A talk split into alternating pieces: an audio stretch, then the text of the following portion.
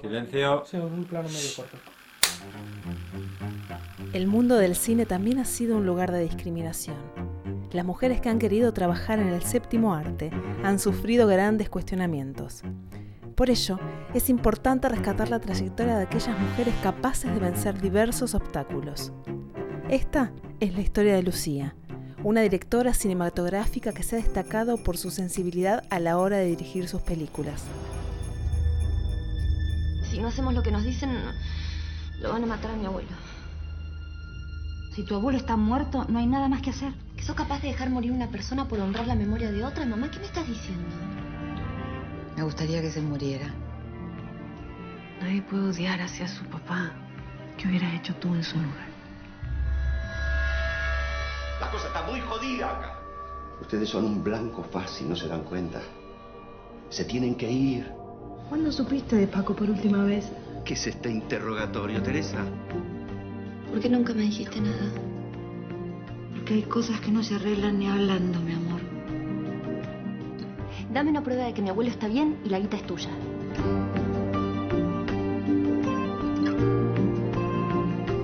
Una de las grandes premisas de la película es que los muertos, aunque invisibles, no están ausentes, que es una frase de San Agustín, y que mm, con los muertos es poco lo que se puede hacer, en cambio con los vivos todo siempre aún está posible, que es realmente un- una fuerte creencia que yo tengo. La infancia de Cedrón fue compleja y errática. Nació en Buenos Aires en 1974 y a los dos años se fue exiliada con sus padres a Francia.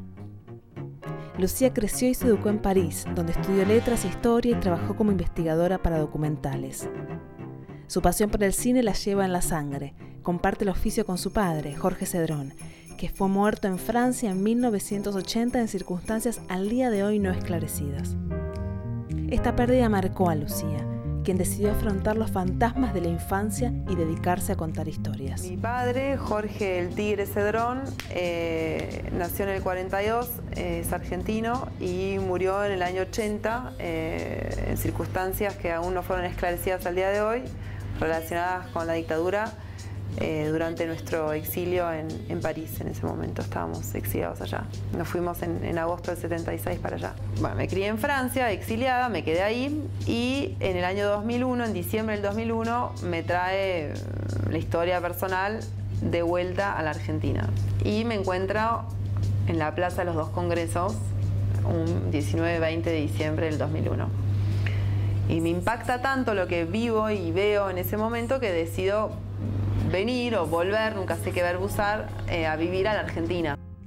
En 2001 decidió radicarse en Buenos Aires para dirigir el corto En ausencia, que ganó el Oso de Plata en el Festival de Berlín del año 2003, entre otros premios.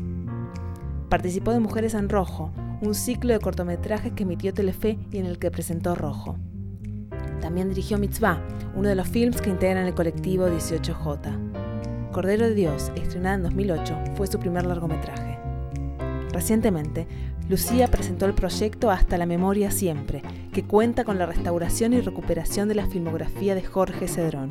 Mi viejo se propone en el año 72 con otra dictadura, eh, la de Lanusse, la de General Lanusse, hacer una adaptación cinematográfica de ficción, entonces era reconstitución histórica, que a su vez iba a ser protagonizada por Julio Troxler, que iba a ser de su propio rol.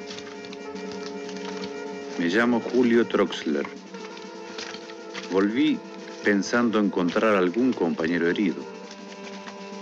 No encontré a nadie. No había nada que hacer. Estaban todos muertos.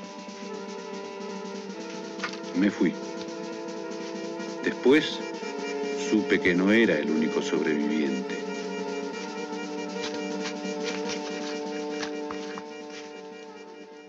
Cuenta Walsh en el prólogo de, de Operación Masacre, el- de la reedición que se hizo después, que cuando mi hijo lo fue a ver dijo no le creyó. Y cuando empezaron a escribir el guion juntos, tampoco le creyó.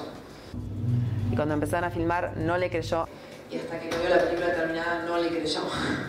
Es una película muy atípica, Operación Masacre en especial, porque es ficción mezclado con eh, elementos de archivo reales, con personajes reales. Eh, con la fuerza y la impronta que tiene los hechos reales que, que, son, que son muy fuertes, digamos, lo que narra la película. Operación Masacre y Gotán son solo algunas de las películas que volvieron a exhibirse en los cines argentinos gracias al trabajo de Lucía. Reconocida en festivales internacionales, Lucía ha sabido conquistar a su público.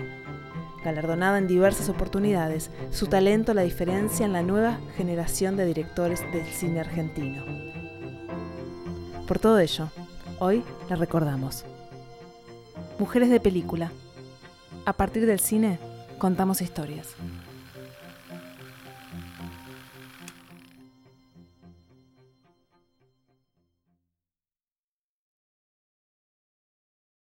With the Lucky Land slots, you can get lucky just about anywhere.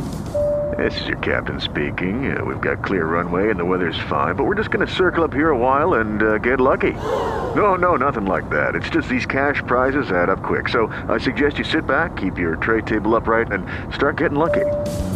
Play for free at LuckyLandSlots.com. Are you feeling lucky? No purchase necessary. Void where prohibited by law. 18 plus terms and conditions apply. See website for details.